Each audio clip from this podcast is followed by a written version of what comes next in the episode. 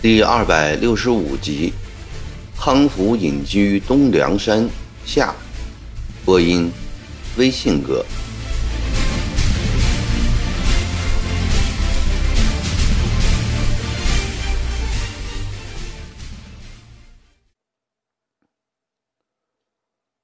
从那以后，康福和细脚仔就在疯老汉家住了下来。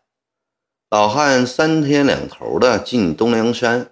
为康福采药，老太太则常常蒸鸡煮鱼汤给他补养身子。平时细脚仔时常谈他的天国理想，疯老汉则时常骂朝廷和官府。康福对自己十多年来的经历暗自做过多次反省，慢慢的，他的认识越来越深刻了。受父亲和环境的影响。青年时期的康福抱定的人生宗旨是忠君敬上，依靠自己的本领，正正经经的走一条出人头地、光宗耀祖的道路。正因为是这样，他才追随曾国藩，希望在曾国藩的提携下重振康氏家风。太平军反抗朝廷，他认为有悖纲常，毁孔孟相，烧诗书。他更不能接受，因而他全力支持曾国藩建湘军，并成为湘军中的重要人物。他以为他走的是一条建功立业、为祖宗争光的康庄大道，并无数次的为弟弟失身于太平军而惋惜。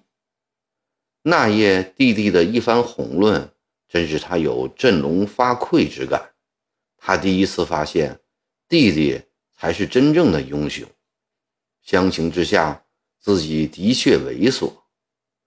不久前那一幕史无前例的画面，将他的心灵震荡得如同山在摇动，海在翻滚。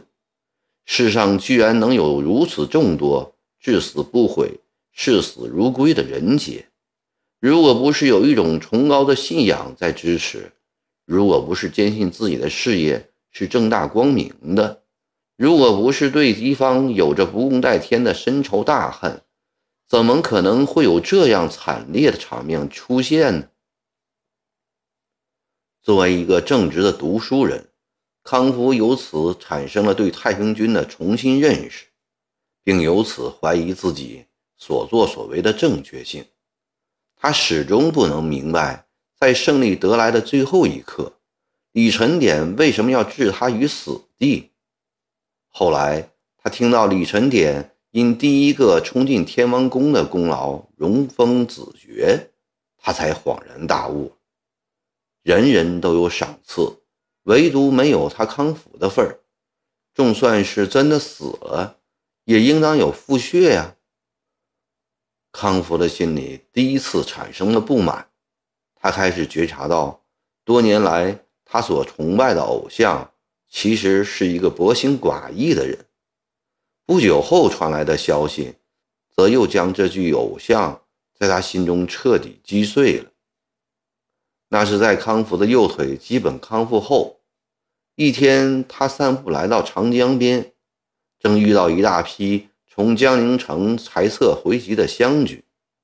这些湘军不认识他，他却有心和他们闲聊。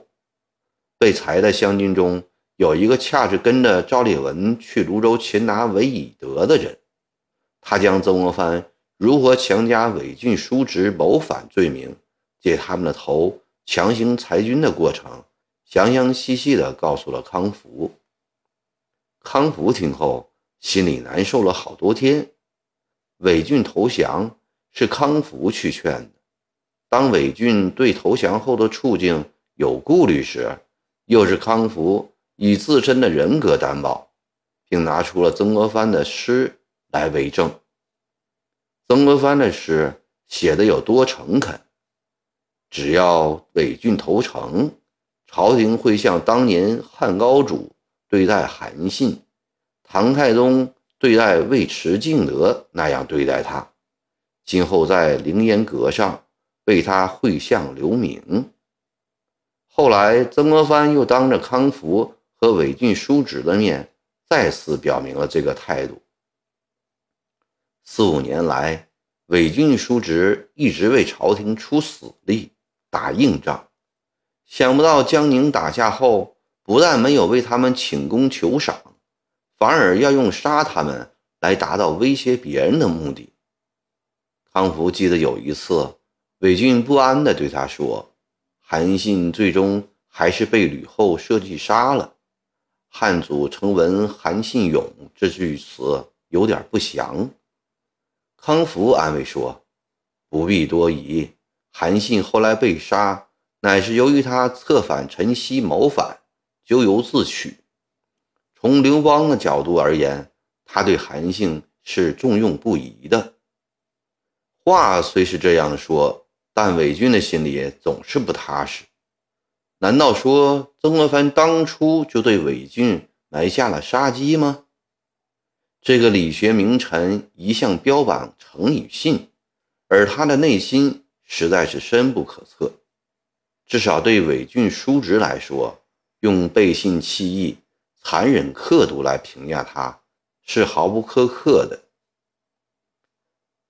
康福怀着对韦俊、韦以德的深重愧疚，在东连山下哭泣祭拜，明纸在火中焚化。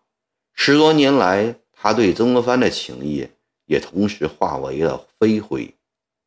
他想起送给韦俊的康氏传家之宝——田妃娘娘的围棋子，现在也不知下落如何了，很可能就这样不明不白的永远丢失了。他很痛心，觉得对不起列祖列宗。这年冬天，康福左肩和右脚两处重伤全都好了。他和细脚仔自封家老两口道谢辞别，并捧出了一百五十两银子酬谢。封老汉坚持不受，并说：“半年来，我看出你们俩都非等闲之辈。”我们交个忘年朋友吧。封老汉的高义令两条汉子非常感动。在西上的船舱里，细脚仔多次劝说康福和他同去广西，为天国的复兴培养人才。康福一再婉言谢绝了。他改变了对太平军的看法，也改变了对曾国藩的看法，但他。还是不愿意走上背叛朝廷、扯旗造反的道路。他对细脚仔说：“下半生再也不参与世事了，要把康氏家风传给儿子康崇，让康崇肩挑叔父。”到了沅江后，康福留细脚仔在家中住下。他自私，在沅江住久了。必会为旧时袍泽所致，要不参与世事是不可能的。最妥当的办法就是卖掉田产，携眷外出。他想起封家的深恩厚德，又可怜他们年老无后，于是决定迁居东梁山下，和封家老两口住在一起。康福卖掉了房产田地，共得了五千两银子。为答谢细脚仔的救命和护理之恩，他送三千两给细脚仔。细脚仔思量回家后要办大事，便爽快地收下，并告辞了。在一个漆黑的深夜，康福带着妻子田氏和七岁的儿子康崇，悄悄离开了沅江下河桥，一路摇橹张帆的来到了东梁山封家。封氏老两口接着康福全家，又惊又喜。康福将一切都告诉了封老汉，说从此定居这里，改名康福，以示隐福之意，并承担老两口的养老送终。老两口是欢喜无尽。康福在玉虚桥建了十间草房，从此他跟封老汉学医采药。教子读书，练武功，下围棋，日子倒也过得安闲。有一天，在长江边，被路过的李成章认出了，硬拉了他到猛虎山玩了两天。康福叫李成章千万不要对人说起。李成章谨遵诺言，只是在曾国荃的面前，他再也保不住这个秘密了。曾国荃在东梁山码头带着儿子季瑞和仆人王勇上了岸，问了一个行人后，便很容易的找到了玉虚桥的康家。这是一处环境优美的地方。连绵高耸的东梁山，以它巨大的体魄挡住了外部世界的红尘喧嚣，将一片宁心幽静的气氛送给了这一带的农舍田庄。蜿蜒细长的玉溪从山谷间流出，溪水清澈见底，犹如玉月琼浆一般令人可爱。一座半圆形拱桥横跨其上。桥墩上十件野藤蔓枝，一发衬出出石拱桥的苍劲与高岭。一个牧童倒骑在牛背上，从桥顶款款而下，为静谧的氛围增添了几分生趣。就在拱桥旁边，一道矮矮的竹篱笆墙围着十来间茅瓦交错的房子，后院里。冬日温暖的阳光下，一个蓄发银白的老者和一个十四五岁的少年面对面，在屏息静气地对弈着。曾国荃要王勇暂未敲门，他们一行在墙外偷偷观看。只听见一个清脆的棋子落盘声响过后，老者哈哈大笑了起来：“ 哈哈，你又输了，这次。”总没得话讲了吧？那少年站了起来，眼睛盯着棋盘看了许久，终于扔下了手里的几个白子，说道：“风爷爷，这次我真的认输了。”好啊，终于说出“认输了”三个字，呃，不容易呀！太阳都从西边出来了。老汉依然乐呵呵地笑了，说。风爷爷，我要再给你下三盘。看来那少年往日的倔脾气又发了。再下三盘可以，不过你说的话要算数啊。输了要玩个把戏给风爷爷看，玩过把戏后再和你下。好，玩就玩。少年说完，从旁边一株小树枝上取下一个鸟笼来。放在了棋盘上，笼子里装着三只灰色野蘑菇。他把笼门打开了，小虫子，快把门关好，蘑菇会飞走的。疯老汉在一旁急忙叫道：“我就是要它飞走。”说话间，三只灰蘑菇都钻出了笼外，展翅高飞起来。只见那少年不慌不忙。从口袋里取出了三枚梅花镖来，在手心里排了一下，然后叫了一声“去”，三只镖一枚接一枚的从他手心里飞出，直向博姑追去。转眼的功夫，三只博姑一只接了一只坠落下来，身上都插着一枚小小的梅花镖。好镖法！竹八墙外的曾国荃不禁脱口叫了出来：“谁在外面偷看？”在老者俯身拾薄菇的时候，少年循声来到了围墙边。小英雄，你让我们进来一下好吗？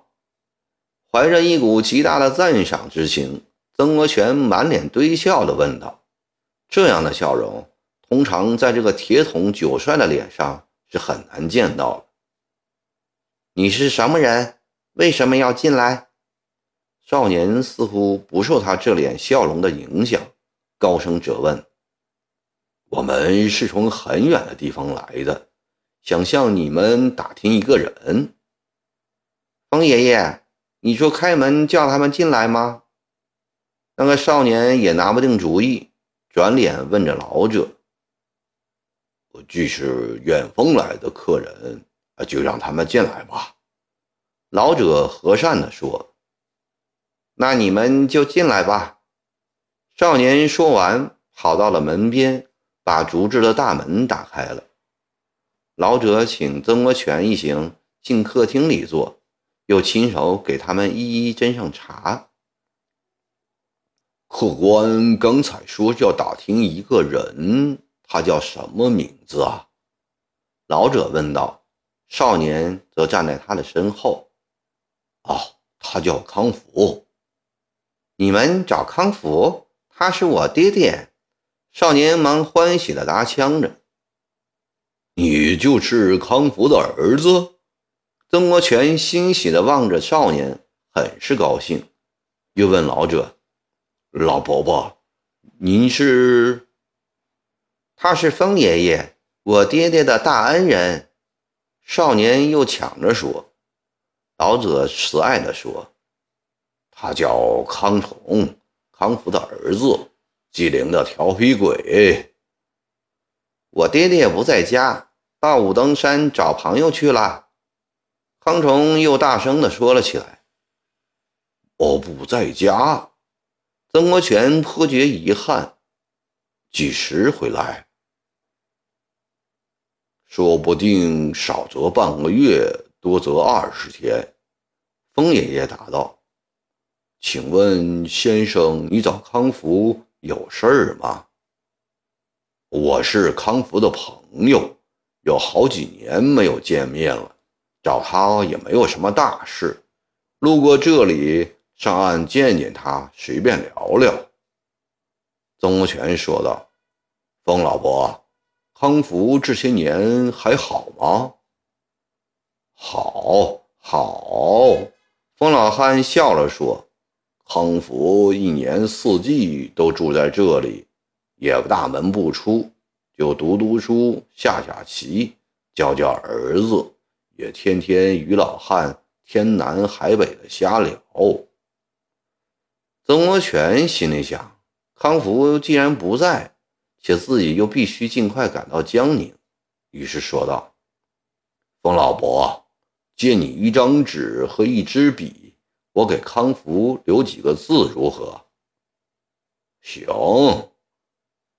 风老汉刚开口，康崇便一溜烟的跑进里屋，一会儿拿出全套的笔墨纸砚来。曾国荃展开纸，写道：“康福仁兄，新闻你尚活在人世，拜访不遇，当谋下次再会。”大哥病重，我特为由湖南去江宁看望。北郡伏法后，康氏祖传之旗已由大哥珍藏，能与仁兄再来一场人酒围棋，真人生快事一件。元普顿守于玉虚桥，康府。尽管这个赫赫九帅名满天下，东梁山下的疯老汉。和康崇却不知袁普为何人。老汉叫康崇将纸折好后收下，待爹爹回来后再交给他。曾国荃看着这个聪明的少年，心里欢喜不已，想着要送件东西给他做个纪念，在身上摸了摸，又找不出一件合适的物品，正引以为憾时。猛然见胸前垂下的围巾，他立即取下来。这是一条用二十只火狐狸的腋毛皮制成的大围巾，当年以九万两银子派人从京师购得。他毫不犹豫地将围巾递给了康崇：“小虫子，伯伯送给你，你收下吧。”康崇伸过手接着那围巾。异乎寻常的柔软，仿佛里面藏了一个火源似的，不断的发出温暖的热气来。康崇从来也没有见过这么好的东西，刚要收下，又记起父亲一再告诫的话，于是把围巾递了过去。我爹爹讲的，不能要别人的东西。曾国荃哈哈大笑了起来，说：“哦，别人的东西可以不要，我这个伯伯的东西你非收下不可。待你爹爹回来后，他会告诉你的。”康成转过脸去看着风爷爷，老汉说：“客人既然这样说，想必是你爹的至交好友，你先收下，以后交给你爹吧。”风老汉极力挽留曾国荃一行在家吃饭，他哪里肯留下呀？于是告辞，返回船上。